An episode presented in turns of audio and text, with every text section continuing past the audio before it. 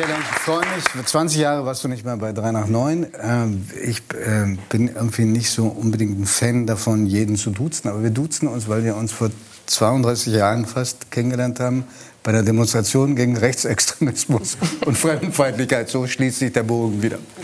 Mit den Kerzen, ne? Ja, ja. ja Lichterkette. Ähm, ich bin neugierig geworden. Warum? Also der Film scheint ja einen ziemlich ernsten, dramatischen Hintergrund zu haben. Also entdeckt eine Frau, dass sie nach vielen Jahrzehnten äh, betrogen wird. Äh, warum regt dich der Titel auf einer, eines Fernsehfilms, der am 16. Februar zur besten Sendezeit in der ARD läuft? Ja, erstmal habe ich mich gefreut über dieses Drehbuch, weil es endlich mal wieder ein Stoff war, der, der sich eigentlich nur mit, mit dieser Altersstufe beschäftigt, ohne dass jetzt noch ein Sidekick von Jugendlichen rein muss oder sowas. Es ist zwar, spielt die Tochter meiner Freundin mit, aber also im Film. Ähm, und, und ich glaube, es ist wirklich ähm, ein Film, mit dem sich ganz viele identifizieren können, nicht nur in dieser Altersstufe, in der ich jetzt bin, sondern es geht um Beziehungen, um Partnerschaften und was passiert, wenn man schon eine Weile zusammen ist, was einfach jedem passieren kann, dass es irgendwann auseinandergeht oder man plötzlich feststellt, ähm, äh, da war schon lange was, was ich gar nicht registriert habe. Und es ist auch ein Ausgang dieser Geschichte, der eben nicht so dieses Glück äh, der im Titel ist, äh, der das anders interpretiert, der Ausgang. Und, und mich stört einfach, dass wir ähm, da ein bisschen degradiert werden oder so eine Geschichte auch ein bisschen als Lore-Roman äh, verkauft wird. Ich will mein Glück zurück. Das hat auf jeden Fall was von, von etwas, ich habe nichts gegen Unterhaltungsfilme, aber es hat was von, ja, das ist jetzt ein nettes kleines Filmchen übers hast du, Glück. Hast du das Gefühl, dass diejenigen, die darüber entscheiden, wie ein Film heißt, dass die gewisse Triggerwörter äh, suchen. Ja. Welche sind das? Also, Glück also das offenbar? ist Glück, das ist Traum, das ist Herz. Äh, Schmerz auch? Schmerz nicht, Schmerz ist negativ, aber immer Glück, Traum, äh, Liebe, Hoffnung. Liebe, Herz. Hoffnung. Hoffnung, ja. Das kann man vielleicht auch alles zusammen mischen. Aber ich habe zum Beispiel eben und, und vor drei Jahren einen Film gemacht, Zurück zum Glück. Also, und jetzt heißt es, ich will mein Glück zurück. Ich kann sowas in meiner Vita, ich kann meine Vita gar nicht bedienen, weil die Arbeitstitel waren immer andere. Und es ist wirklich schrecklich. Ich habe in einem, in einem Jahr zwei Filme gemacht. Der eine war eine Geschichte von einer Sennerin auf der Alm, die die Steuern nicht bezahlt hat. Wo der Steuerberater kommt und, ähm, äh, und da hieß die Senderin und, und, und dann Steuer für zehn Jahre verlangt mit, mit Günther Maria Halmer. Der hieß die Senderin und dann hieß er eine Senderin zum Verlieben. Kurz im selben Jahr habe ich einen Film gemacht über eine Nonne, die sich entscheidet, ob sie ins Kloster geht oder ob sie doch äh, die weltliche Liebe vor, bevorzugt. Mit mhm. der Anna Brüggemann, ein auch sehr ernstzunehmender Film. Tolle Schauspielerin auch. Ja, der hieß Luisas Lächeln und der hieß dann eine Nonne zum Verlieben. Ich hatte also in einem Jahr eine Sennerin zum Verlieben und eine Nonne zum Verlieben. Schreib das mal in deine Vita. weißt du, das, das, das macht auch so, so Filme, wenn man das jetzt hört, denkst du gleich in eine ganz andere Richtung. Und, und das ist wie bei der Headline in den großen Zeitungen. Die Headline wird gelesen und das drunter das liest man vielleicht noch durch, aber man denkt sich schon seinen Teil. Und so ist es mit Titeln von Filmen. Ich, ich finde einfach, uns wird da kein Respekt für das, was wir gespielt haben und auch für den Inhalt tut man dem keinen Gefallen. Mhm. Das ist immer das Argument, es schaut keiner an dann, wenn okay. nicht Glück vorkommt. Aber ich glaube, dass man das Publikum Herz, da einfach für dumm äh, verkauft. Also, äh, Glück, Herz, Schmerz, nee, Herz, Schmerz, nicht. Glück, Herz, Liebe. Ähm, der, also nur für Traum, Traum, Traum. Ja, Traum, sehr wichtig. Der Traum noch ähm, so für die Laien, die uns, äh, die wir sind zum Teil und die uns zuschauen. Wer entscheidet denn über die Titel?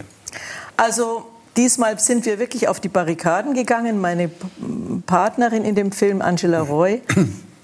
Und ich, wir haben äh, Vorschläge gemacht für den, weil der Titel, der Arbeitstitel, äh, den gab es schon. Äh, Glück ist eine Entscheidung auch nicht gerade Wollte ich gerade sagen. Aber ganz wild. Und das, wir fanden auch das nicht so gut und haben gedacht, ah, jetzt gibt es einen neuen Titel, sehr gut.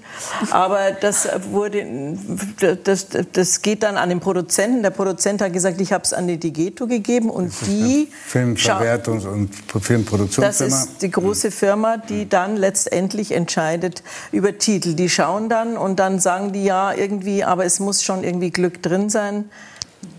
Also das ist einfach und dagegen sind wir ja, die Gisela Schneeberger und die Jutta Speidel und ich, haben wir einfach mal darüber geredet, dass, dass man uns einfach... Ähm ja, bei den Kollegen und Kolleginnen vom äh, SZ-Magazin. Ja. Und da ist eine, als Überschrift eine Zeile genommen worden von dir, äh, die lautete, das Frauenbild im deutschen Fernsehen ist unterirdisch. Also das, die, die, dieser Befund bezieht sich offenbar nicht nur auf die Titel, auf die Titelauswahl, sondern auch auf die Rollen. Auch. Die äh, also in diesem Film nicht, da habe ich Glück gehabt. Das ist wirklich auch mal wirklich ein, eben ein Film, wo man sagt, dass, ähm, da, da ist, das, das ist das Ende schon allein ist nicht immer wieder, es muss nicht gut ausgehen. Ähm, es gibt einfach in unserer Altersklasse, und da hat die Gesine Kruskowski auch schon Change the Picture, eine große Kampagne gestartet, dass man einfach wir Frauen, die wir aus der 68er Generation kommen, die wir alle Tabus gebrochen haben, die wir, die wir ähm, äh, einfach eine, eine andere Frauen, ein anderes Frauenbild heute darstellen wie noch unsere Mütter und Großmütter dass, äh, dass es da andere Stoffe zu erzählen gibt, sehr, sehr Was sind oft. denn das für Rollen, die euch angeboten werden? Für die, die nicht jeden Tag lineares Fernsehen gucken. Ja, wir haben das da auch erzählt. Das sind, das sind einfach, meistens geht es los, dass eine Frau, der Mann stirbt und jetzt muss die Frau kämpfen. Und dann kämpft sie sich durch und dann äh, äh lernt sie noch mal jemand kennen und dann ist wieder alles gut. Mhm. Also der Kampf und der Weg einer Frau ähm, bin eine starke Frau, ich kämpfe mich durch, äh, durch das Minus. So, solche, meistens immer am Anfang gibt es ein, ein Drama, dass der Mann stirbt. Also das ist mir bestimmt vier, fünf Mal angeboten worden. Und wenn man dann so Geschichten sieht, wie das in Amerika unsere Kolleginnen wie, wie Meryl Streep, was die für Geschichten spielen, wie Frances McDormand, äh, Three Billboards oder, oder, oder Brücken am Fluss oder es, es gibt, es gibt diese Filme auch, aber einfach finde ich viel zu wenig. Es gab jetzt einen, einen, einen, Kinofilm, der mir wahnsinnig gut gefallen hat, ein Zwei-Personen-Stück für, für Senta Berger und Günther Maria Halmer. Weißt du noch? Kann ich sehr empfehlen. Ähm, aber dafür wird kaum Reklame gemacht. Äh, das, ich, ich, ich, ich finde einfach, wir müssen viel mehr, viel, viel mehr erzählen dass, oder, oder zeigen, dass auch unsere Geschichten bestimmt auch Leute interessieren, die in einer anderen Altersgruppe sind. Ich ja. habe zum Beispiel gerade jetzt Rosalie Thomas getroffen beim Cirque du Soleil, übrigens ein super Zirkus. Kurz gerade, erklären, wer das ist. Das ist eine junge Schauspielerin, sehr erfolgreiche Schauspielerin, die gesagt hat, ach, ich bin so froh, ich habe gerade dein Buch gelesen und ich höre so gerne Podcasts von, von, von euch aus eurer aus eurer Generation, weil, weil da so vieles erfahren wird und, und erfahren wurde, was wir noch nicht kennen. Und es interessiert mich so. Und dann habe ich, ich habe mich wahnsinnig gefreut, weil, weil äh, ich glaube, dass unsere Geschichten, die wir erzählen, die wir äh, schon mehr Jahre auf dem Buckel haben und schon äh, einig, einiges hinter uns an, an Gräben und an Höhen, dass die genauso interessant sind für eine andere Altersgruppe.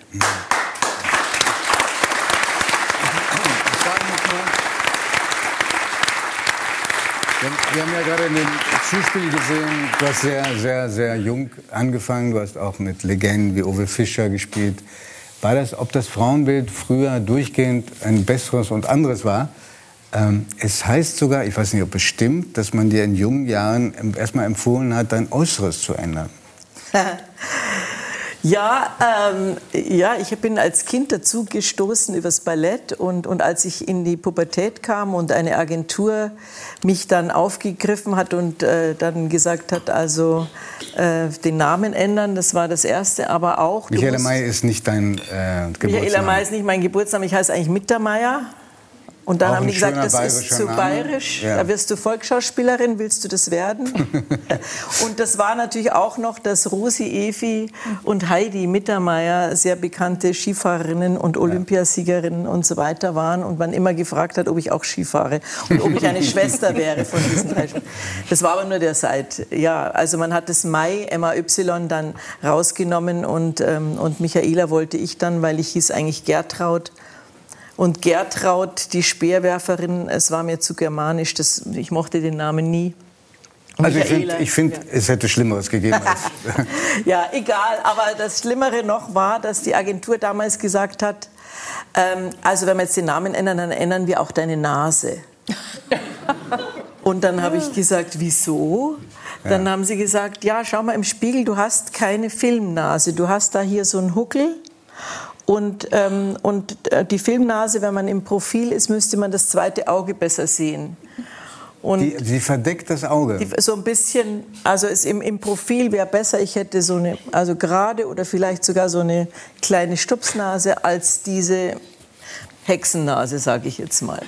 Und dann äh, wir haben die mich nach, damals gab es noch nicht so viele plastische Chirurgen. Da gab es einen Spezialisten in Essen. Ich wurde also dann nach, musste nach Essen fahren und habe da in dem Wartezimmer das, so eine Broschüre gesehen, wie das gemacht wird. Und, und damals wurde das hier so aufgeschlitzt und dann so hochgeklappt und dann abgeschraubt und wieder und dann wieder so angenäht. Und man hat das auch gesehen. Also ich habe das bei den beiden Beispielen die mir die Agentur gezeigt hat habe ich mir gedacht nee das, so will ich jetzt nicht aussehen. Und dann war mir das irgendwie auch zu grauslig und bin erst wieder mal nach Hause und habe da gerade mit einem sehr bekannten Regisseur zu der Zeit gedreht, der gesagt hat, Franz Peter Wirth, der, ein Bayer, Urbayer, der gesagt hat, na Madel, das machst du nicht. Wenn du das machst, dann spielst du bei mir nimmer. Du bist ja kein Model, du bist der, du bist der Charakter, hat er gesagt. Und Charakter bist du geblieben. Vielen Dank. Ich wollte dich gerne noch auf etwas ansprechen. Wenn du mir allerdings sagst, dass du darauf keine Lust hast, dann respektiere ich das. Ähm, du hast vor knapp zwei Jahren ein Buch geschrieben. Das hast du während der Corona-Zeit geschrieben. Das Buch heißt Hinter dem Lächeln. Mich sehr, sehr beeindruckt und berührt hat, weil du äh, erstmals das öffentlich gemacht hast, was du vorher nur guten Freunden erzählt hattest. Äh, nämlich, dass drei deiner, die, deine drei Geschwister sich äh, in einem relativ kurzen Zeitraum, ich glaube zwischen 1974 und 1982, umgebracht haben. Ähm, erst die beiden älteren Brüder und dann die jüngere Schwester Gundi, Karl und Hans, wenn ich das richtig in Erinnerung habe. Ähm, du hast lange gewartet, bis du das schreiben konntest. Ich will dich gar nicht jetzt nach den Details fragen, wer, wie, was, wo. Aber man fragt sich, wenn man das liest, wie übersteht man das als Schwester?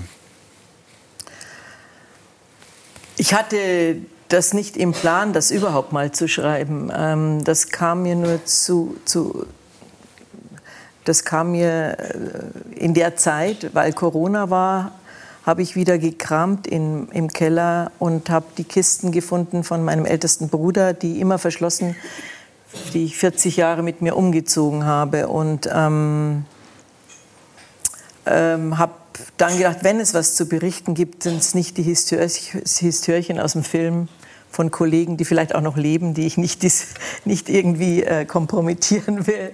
Also als sondern, Biografien.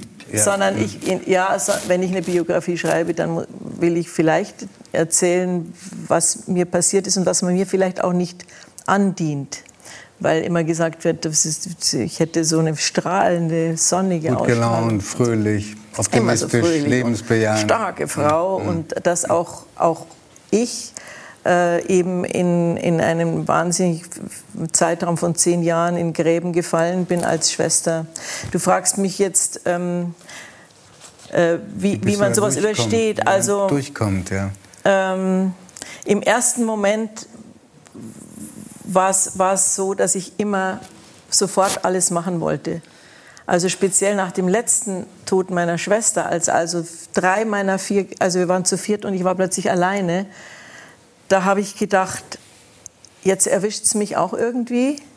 aber nicht, weil ich das will. Ich will leben, ich will unbedingt leben, aber da kommt es von außen. Da kommt eine Lawine oder da kommt ein Blitz oder es kommt ein Autounfall. Also mich erwischt es von außen weil ich so gern leben möchte. Und da muss ich jetzt schnell alles noch machen, was ich, was ich vorhabe. Ich muss noch alle Sprachen lernen, ich möchte reisen, ich möchte steppen, ich möchte Klavier lernen. Das kam alles auf einmal und ich habe dann auch Lehrer engagiert, war aber schwanger im fünften Monat mit meinem ersten Kind bei meiner Schwester. Und das war mein großes Glück, weil ich konnte das natürlich gar nicht alles auf einmal machen. Und durch diese Geburt von diesem Kind also neues Leben kommt und nicht, nicht alles Leben stirbt, sondern es, es, es kommt wieder Leben. Das hat mir den meisten Auftrieb gegeben. Mhm. Also, dass, dass ich plötzlich gesehen habe, äh, wie wieder Leben entsteht und dass nicht alles um mich herum, ich habe gedacht immer, es stirbt alles um mich herum. Und es hat mir auch geholfen, was meine Eltern irgendwie auch unausgesprochen gemacht haben die ganzen Jahre, nämlich nicht die Todestage und die Geburtstage meiner Geschwister immer zelebriert. Immer wenn ich gesagt habe, heute ist aber der Geburtstag vom Hansi oder so, meine Mutter gesagt, ja, ich weiß schon, ich weiß schon, geh mal lieber zum Malen. Meine Mutter hat sehr gern gemalt oder lass es ruhen. Dieses nicht ständig Aufkratzen der Wunden des Verlustes, das hat mir auch ganz stark geholfen, dass man das in eine Schatulle legt, denn, denn den Schmerz jeden Verlust des von einem, einem sehr engen Menschen, den trägt man in sich sein Leben lang. Mhm.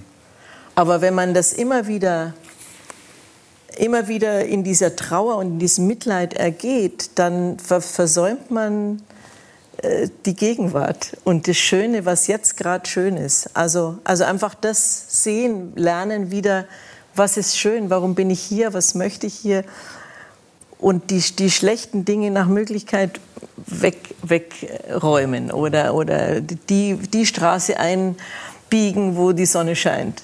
Und eben damit, äh, damit äh, glaube ich, kann man ähm, den, den Verlust äh, ein bisschen ausgleichen und, und wieder mit Freude und auf Neues schauen, neugierig bleiben, Neues entdecken wollen. Das ist, glaube ich, so, was mein Buch anscheinend auch vermittelt und was mir die Leute eben so sagen, es wäre für sie so eine Art Handbuch, wie man, wie man darüber wegkommt.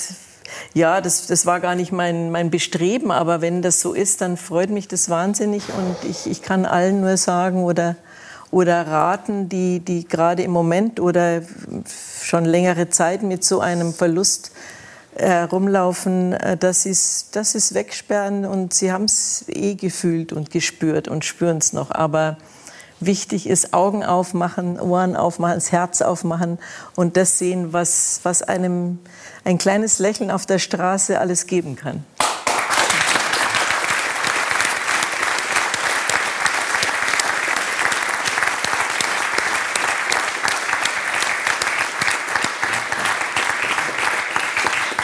Jede weitere Frage würde, glaube ich, sehr banal klingen. Ich danke dir sehr.